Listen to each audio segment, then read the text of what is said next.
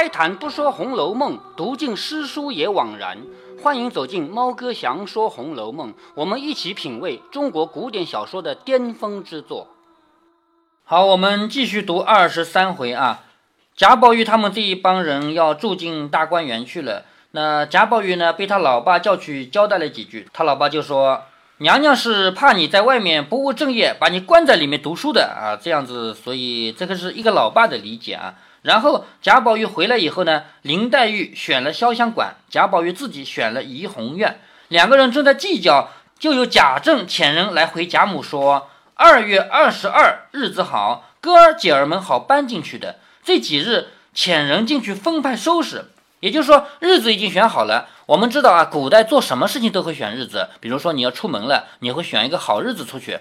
那做什么事都会这样。所以搬进园子里去住，当然要选一个日子了。那选出来的是二月二十二，二呃，月二农月十二，农历的二月二十二，好全是二。搬进园子，对吧？那这个是呃，不必要哈，嗯，换一行吧。啊、不换哈，好，这样，那这个还是红十二年啊，红十二年这一年才过去两个月，才过去一个月，发生了这么多事情，呃，不光是开头啊，就小说从这儿开始，节奏变得非常非常的慢，前面会一下子写过去几年，是不是啊？这里不会了，这里会慢的不得了，会一个一个季节写过去，春夏秋冬都写过去，写的非常慢。我前面跟你讲过，作者一定是十分留恋他最开心的一段时间，所以后来他写的小说啊，他这段时间写的是最细的。这个日子选好了以后，这段时间干嘛呢？先派人进去收拾收拾。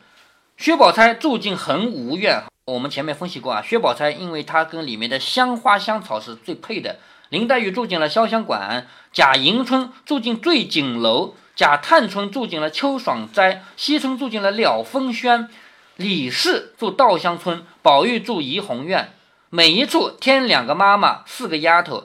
为什么要添妈妈和丫头呢？因为到那里面去了以后更空旷了嘛，需要更多的人照顾嘛。说每一处添了两个妈妈，四个丫头，除了个人的奶娘、亲随丫鬟不算以外，另有专管收拾打扫的。到了二十二日，一齐进去，顿时园内花招绣带，柳佛香氛，不似前番那等寂寞了。就是在他们进去之前，整个园子空空荡荡的嘛。从这一天开始，这里面非常非常的热闹。闲言少叙，作者说闲话少说啊。且说宝玉自进花园以来，心满意足，再无别项可生贪求之心。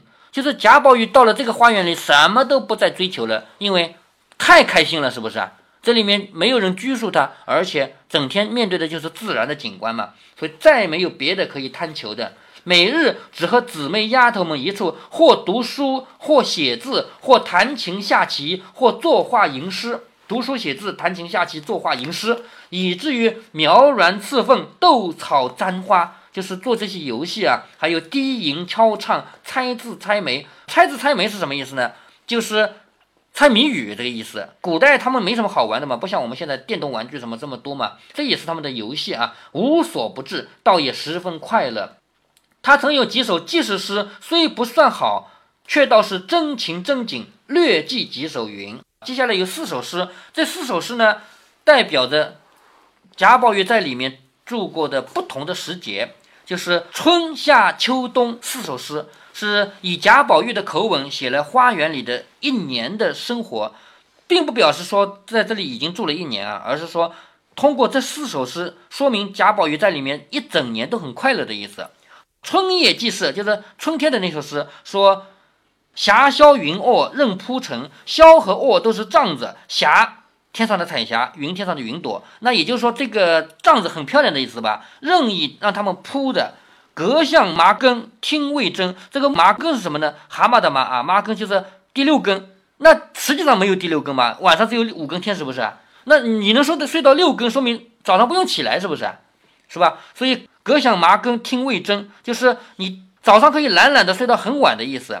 枕上清寒，窗外雨，眼前春色梦中人。你看啊，作者很呃不是作者了，宝玉他很喜欢写床啊、枕啊、被子这些东西。为什么？前面跟你讲到过吗？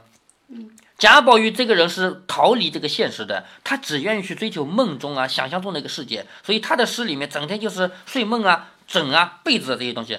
枕上清寒，窗外雨，眼前春色梦中人，其实是写景，同时通过写景在写他的感觉，写他的情感，就是很快乐的意思。盈盈烛泪因谁泣？点点花愁为我撑。烛泪就是点蜡烛往下流的那个油，像眼泪嘛。一点一滴的烛泪为谁而哭呢？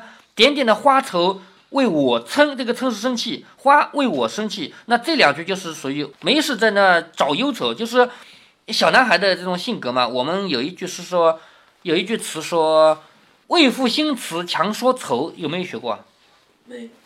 就是年轻的时候。我为了写诗，我为了写出一个愁的感觉来，我假装自己很发愁，说“为赋新词强说愁”。贾宝玉也有点这个感觉啊，他在里面明明很开心，但是他要写“盈盈烛泪因谁泣，点点花愁为我撑”，其实也是一种强说愁的感觉。自是小环娇懒惯，慵请不耐笑颜频。小环就是小丫鬟，自然是一个小丫鬟，在那儿懒懒的不想起来嘛。拥着被子，这个寝室被子，拥着被子。不耐就是不耐烦，他笑着平时很平凡，一直在那笑着。这是一个七言的律诗。你看这个陈、真、人、称、平，这个五个字押韵，而且这两行是对的。平的话押鼻音啊，很有可能以前的话古白话文跟现在有音有点不一样，也有可能它只是押鼻音而已啊。那还有这两联是对仗，看得出来吧？这是律诗的格律啊。夏夜即事，哎，一样的，都是律诗。夏夜即事就是夏天的那首诗，说卷袖佳人幽梦长，好，又是一个梦，是不是？卷袖佳人什么意思啊？就是在那儿绣的那个美女啊，她悠悠清幽的做梦，做的很长，就是不想醒来的意思。金笼鹦鹉换茶汤，那个。鹦鹉这个鸟啊，养在一个黄金的笼子里，挂在廊下，很美的画面吧？金笼鹦鹉换茶汤，就是这个唤是呼唤、叫唤的意思。旁边在那烧茶，换茶汤。窗明射月开宫镜，射月是他的一个丫鬟，对不对？窗户很明亮，麝月在那打开一个宫镜。什么叫宫镜啊？就是皇宫里做出来的那个镜子，其实在梳妆。是不是指麝月在那梳妆的意思啊？怎么还在啊诗里还写人啊人名？哎，对呀，诗里面写日常生活嘛。窗明射月开宫镜是指在明亮的窗户前面，麝月打开了梳妆镜，知道吗？侍矮谭云品玉香，谭云也是他的一个丫鬟，品是品尝鉴赏的意思。玉香是什么？玉和宫一样，皇宫里的东西。玉是皇帝嘛，皇帝那边皇宫的香味叫玉香嘛。室矮就是在那个室内很快乐的、很很舒服的那个室内啊。谭云这个丫鬟在那品尝着、品鉴着皇宫里的香。琥珀杯清荷露华，玻璃坎纳柳风凉。琥珀杯和玻璃坎都是指容器，这是很精美的容器。特别是你看玻璃现在不值钱，那个时候玻璃很值钱吗，琥珀也很值钱吗。琥珀杯真的，琥珀能做杯子吗？能。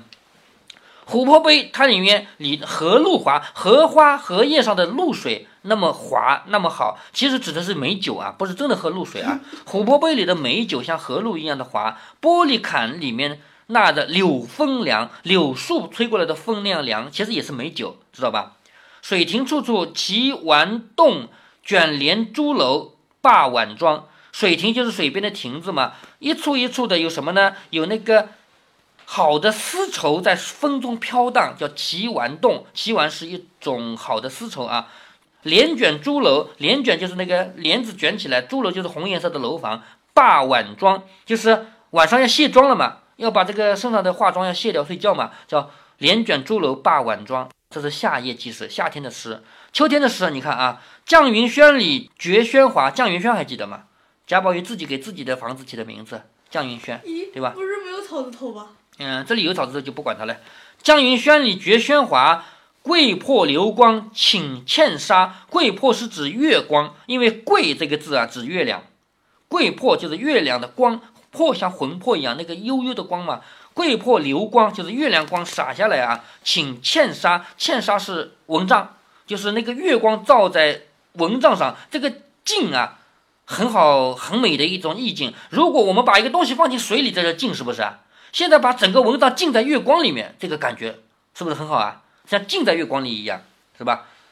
台萧时闻榕睡鹤，锦飘桐露洒西鸦。苔苔藓萧没有了，苔藓没有了，石头的纹理啊，融着旁边那个睡着那个鹤，他们园子里不是养鸟的吗？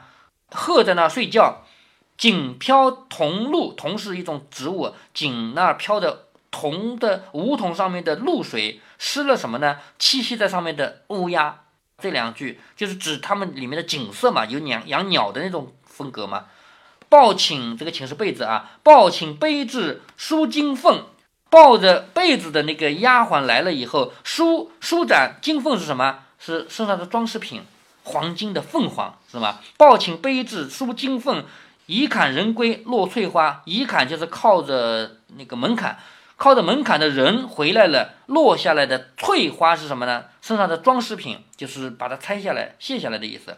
静夜不眠因酒渴，沉烟重播所烹茶，是静静的晚上不想睡觉，为什么呢？因为喝了酒以后有点口渴。沉烟就是他们以前的家里就会点烟的嘛，点香的嘛，那个香啊，重新拨一拨亮，干嘛呢？煮茶喝。沉烟重播所烹茶。这是秋天的诗，冬天的诗是怎么说的呢？梅魂逐梦已三更，梅魂逐梦，梅的魂魄，逐的梦，其实就是在写景，是不是啊？梅魂逐梦已三更，晚上了啊。锦系双寝睡未成，锦系系是什么呢？是毯子，锦是很漂亮、很精美的嘛。锦系双寝呢？双是指绣了图案的寝，又是被子。你看四首诗有三个寝字，是不是？是吧？春天的、秋天的、冬天的都有请啊，就是指被子，就是很美的毯子、很美的被子，但是没睡着，是不是啊？为什么没睡着呢？松影一庭唯见鹤，梨花满地不闻莺。这个梨花不是指真梨花，是指雪花，因为梨花是白的嘛，是不是啊？松影，松树的影子一停，整个庭院，整个庭院都是松树的影子，只见到鹤，因为鹤这个东西它冬天不跑嘛，别的鸟不是跑了吗？睡了什么的嘛。梨花满地不闻莺，就是下了满地的雪，不听到莺在叫，就是夜莺嘛。女儿翠袖湿怀冷，公子金貂酒力轻。女儿就是女孩儿，女孩儿那个袖子漂亮的袖子啊，她。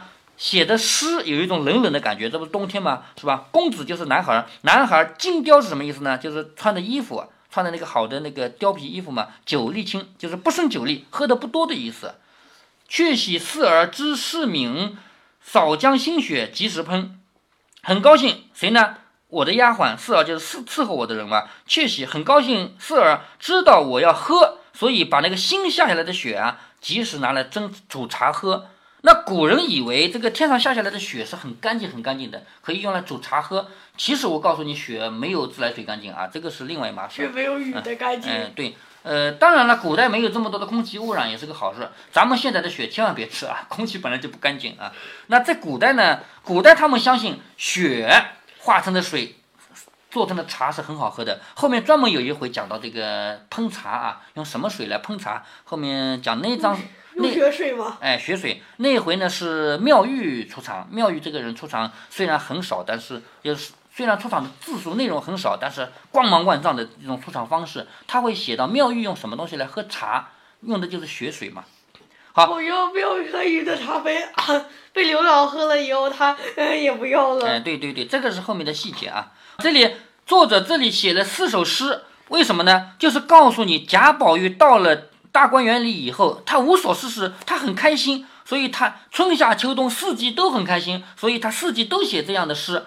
作者说：“我只抄了四首啊。”其实作者就想通过这种方式来告诉我们所有读者，贾宝玉进入了一个全新的时代，对不对？因这几首诗，当时有一等势力人见是荣国府十二三岁的公子所作，十二三岁出来了吧？这一年是洪十二年，对不对？十二岁嘛，见荣国府十二三岁的公子所作抄录出来的各处称颂，什么意思呢？贾宝玉写的这四首诗，在诗里面算不能算好的，很一般。但是因为他是谁呀？因为他是贾府的公子，所以人家都拍马屁嘛，说他写的好嘛。于是大家都拿出来抄，互相抄。你看这么好的诗，其实就为了拍马屁，知道吧？再有一等轻浮弟子爱上那风骚妖艳之句，也写在扇头壁上，就是那些人啊。把这个贾宝玉的诗写在自己的扇子上啊、墙壁上啊，不时吟额赏赞，就是说经常读读，还有说很好很好。因此，竟有人来寻诗觅字，也有人来找贾宝玉说：“你写点诗给我吧。”就有到这种地步了。宝玉一发得了意，正日家只做这些外务。你看贾宝玉真正的四书五经他也不读了，就说这些了。下面要开始讲他们贾宝玉怎么样读那些当时不允许读的书了啊！谁想静中生烦恼，太安静了，太幽静了，没人管了吗？那玩一段时间以后，哪有什么好玩的啊？所有好玩的都玩过了，是不是？所以又生烦恼，忽一日不自在起来，这也不好，那也不好。贾宝玉这也不满意，那也不满意，出来进去只是闷闷的。为什么闷闷的呢？什么好玩的都玩过了，反正也就这样了。园中那些人多半是女孩儿，正是混沌世界、天真烂漫时，作恶不避，就是互相之间也不避嫌，嬉笑无心，哪里知道贾宝玉此时的心事？别人都不知道贾宝玉究竟为什么闷闷不乐。那宝玉心中不自在，便懒在园内，只在外头鬼混，却又痴痴的。也就是说，贾宝玉因为园子里什么都玩过了，所以他就不高兴在园子里玩，在外面鬼混，又痴痴的，痴痴的，就是他也不知道该干什么，没有什么好玩的好追求的了。明儿见他这样，因想与他开心，左思右想，里面还有小厮，小厮不在这里面，贾宝玉不是到外面去了吗？到外面去找玩的了吗？是不是啊？明儿见他这样，因想着与他开心，左思右想，皆是宝玉玩烦了的。就是明儿这个人，他作为小厮啊，他最了解贾宝玉。这个人肯定是什么都玩过，就是想要找新的东西玩了嘛，是不是？要想要哄他开心怎么办呢？对他熟悉的应该是丫鬟，什么叫最熟悉的？就是对他贾贾宝玉和最和了解的。对呀、但是那种不允许读的书，你说丫鬟像袭人这样的人知道吗？根本就不会知道外面有这种书，你懂吗？明儿这个人不一样，我们前面几次看到明儿出场，他出场都不做什么好事的，对不对？所以外面有什么不允许读的书，他都知道。所以明儿这个人，他看到贾宝玉这么不高兴啊，知道是玩烦了的，不能开心嘛。只有这个东西，贾宝玉还没看过，就是说这里就明确点出来啊，贾宝玉把该玩的、能玩的都玩过了，很闷闷不乐，不知道该干什么了。只有明言知道有一样东西贾宝玉没看过，想必便走去到书房，把那古今小说，还有飞燕、何德、武则天、杨贵妃的外传，还有那个奇脚本，买了许多来引宝玉看。在这里重点跟你提一下，什么叫飞燕啊、武则天啊、杨贵妃？我们古代人写这些乱七八糟的书啊，飞燕，红飞燕吧？赵飞燕，赵飞燕就是我们前面提到过的，会在一个黄金的盘子上跳舞的，说她轻的不得了，这个人瘦。那在中国古代有两个很典型的人，一个瘦的极点，一个是胖的极点，一个是杨玉环，就是杨贵妃，知道这个杨贵妃知道的吧？她是胖，是吧？杨贵妃是胖的，赵飞燕是瘦的，她瘦成什么程度呢？说一个盘子，她能在盘子上跳舞，这么瘦。那杨贵妃、赵飞燕还有武则天，武则天知道吗？是中国唯一的女皇，知道吧？嗯。中国古代人写那些乱七八糟的书啊，就是那些黄色的书啊，他不会瞎编一个黄张三李四，色的书？就是写人家就是怎么样房床上做事啊那种事情，什么做爱啊这种事，就是不允许看的啊这种事啊。中国我现在也不太哎好。就到现在也不允许看，这个书是的确是不允许的。那这种书，中国古代人写呢，他不喜欢写张三李四、王五赵六，他不写，他就把自己瞎编的故事按在杨贵妃、赵飞燕、武则天的头上，说这个叫杨贵妃秘史，这个叫赵飞燕秘史，为什么都是女的？当然女的了，因为这种事情，我们中国古代都是男权社会，认为坏事都是女人干的嘛，知道吧？就算男女一起干，那也是女人的罪过，男人没什么错，都是这么感觉啊，观点啊。咱们现在不这么认为，所以你要是假如在哪一个地方看到一本旧书、破书，一翻书面上说武则天秘史，那肯定是假的，绝对是假的。就在那个年代，就算武则天有真事儿，也不会有人记载，知道吗？何况他有没有真事，咱们不知道。这种书外面，比如说那个小角落里有一个摆摊的，在地上摆摊的，有一本这样的书，很正常，可能会发现，但是发现了你也别相信，一定是假的。那这回你看啊，把那个赵飞燕啊、何德啊、武则天啊、杨贵妃的外传，这些外传都是假的，都是淫书、黄书，你知道吗？就这样的书，就是我昨天跟你提到过，书有几种，一种就是四书五经，考试必须学的；第二种呢，它是好书，但是不考的，是吧？第三种书就是它的确不是好书，放到现在也不许读的。那这个属于第三类吧？对，这属于第三类了，你知道吧？所以您嗯，但是允许读的书就只有四书五经，那为什么呃四书里呃还会教教三字经？三字经是婴幼儿时期给他识字用的，后来不是教三字经的，四书里面没有三字经啊。三字经和千字文就是一个小孩三四岁的小孩让他识识字，稍微识几个字，为了好背嘛，所以是三字经嘛。等到后来真的上学读的不是三字经，在这里呢。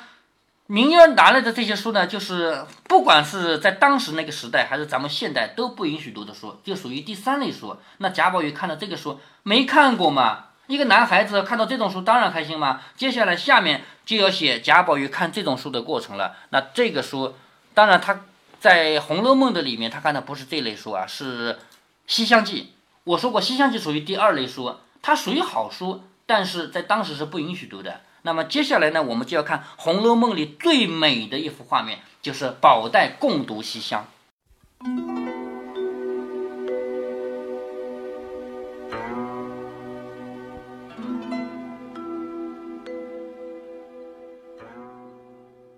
在过去的这么多节目里，有好多听友给我留言说：“猫哥，你总结的时间是错的。”特别是前面猫哥读到第七十五集，标题就叫做“合起书背诵年月日，胡乱睡梦见秦可卿”。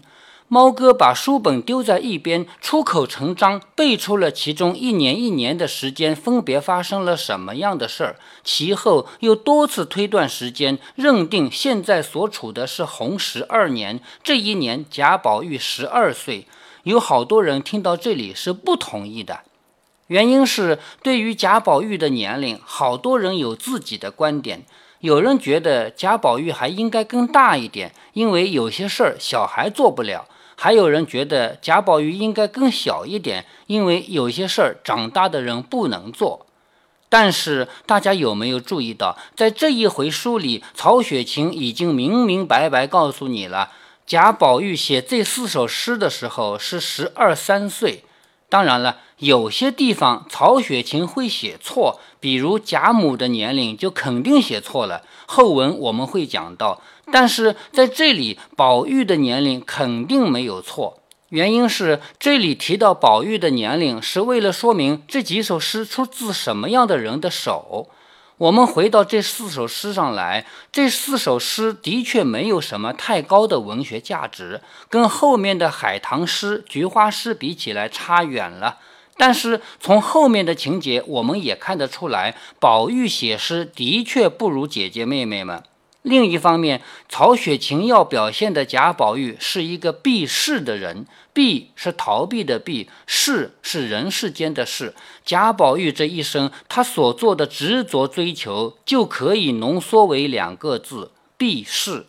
所以，我们才能看到这四首诗不断的写梦啊、被子啊、枕头啊、帐子啊。是的，贾宝玉这个人，或者说《红楼梦》这部作品要塑造的艺术形象，就是一个坚持跟世俗决裂的人。贾宝玉的人格是远远高于贾政他们的。贾宝玉跟林黛玉一样，是不食人间烟火，是活在天上的。如果做不到，那么宁愿不在人间活着。所以一直到现在为止，还有人给猫哥留言说，他觉得《红楼梦》就是曹雪芹的自传，不可能的，《红楼梦》是曹雪芹照着自己的内心追求写出来的乌托邦，贾宝玉是曹雪芹照着自己的追求写出来的完美人物，他自己是做不了这样的世外高人的。最后，我们来说说赵飞燕、杨玉环、武则天秘史啊。这些书我们小时候可是没有少传呐。那个时候地摊上能买到这样的书，纸张和印刷都很差，有些字还是横着的、倒着的。但是这样的书却是我们同学之间了不起的珍宝。当时我们可从来不怀疑这些书的内容啊！别说武则天秘史了，我们还看到清宫秘史里写李莲英的某个器官又重生了。说是太监的那个器官也有一定的机会能重新长出来，李莲英就是其一。这些书，我和我的伙伴们当年也都没有怀疑过他们的内容。说到底，咱们谁也都走过那个知识贫乏、读物缺乏的年代，谁也都走过被蒙蔽的年代。猫哥算是阅读量比较大的孩子了，多数同学不如我，除了语文、数学以外，他们是没有书可以看的。所以，对于这种偷偷传阅的秘史，一定会深信不疑嘛。现在正在听着这个音频节目的人里面，也有好多是十岁左右的小朋友。你们真的很幸福，因为你们家附近不超过一公里，肯定有这样的书店。只要愿意，您一定能买到正式出版的好书，而且那种地摊货现在也没有人卖了。如果您觉得猫哥的读书分享有益有趣，欢迎您点击订阅，这样您将在第一时间收到猫哥的更新提醒。如果您有什么要对猫哥说的，不管是赞还是批评，不管是提建议还是唠唠嗑，欢迎您在节目下方留言。您也可以加猫哥的公众号，四个字“猫哥在线”。您还可以加入猫哥的听友群中，微信群呢用语音节目没有办法说清，还是 QQ 群方便，群号为八四九九六六八九九。不管加入 QQ 群，还是微信群，还是在节目下留言，还是在公众号留言，您都可以围绕着书中的智慧和读书的乐趣畅所欲言。好，再见。